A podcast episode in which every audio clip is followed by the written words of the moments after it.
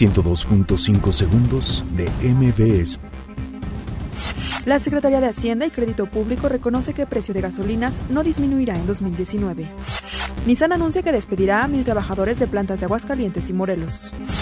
CEPAL pronostica que México cerrará 2018 con crecimiento de 2.2%.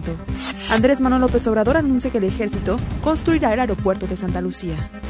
México autorizará ingreso de migrantes centroamericanos provenientes de Estados Unidos. Mueren dos policías y otros dos resultan heridos al chocar en la Ciudad de México. Cierran circulación en la carretera México-Toluca por un accidente de tránsito.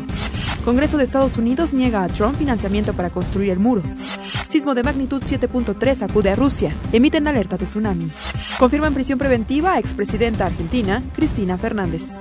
102.5 segundos de MBS Noticias.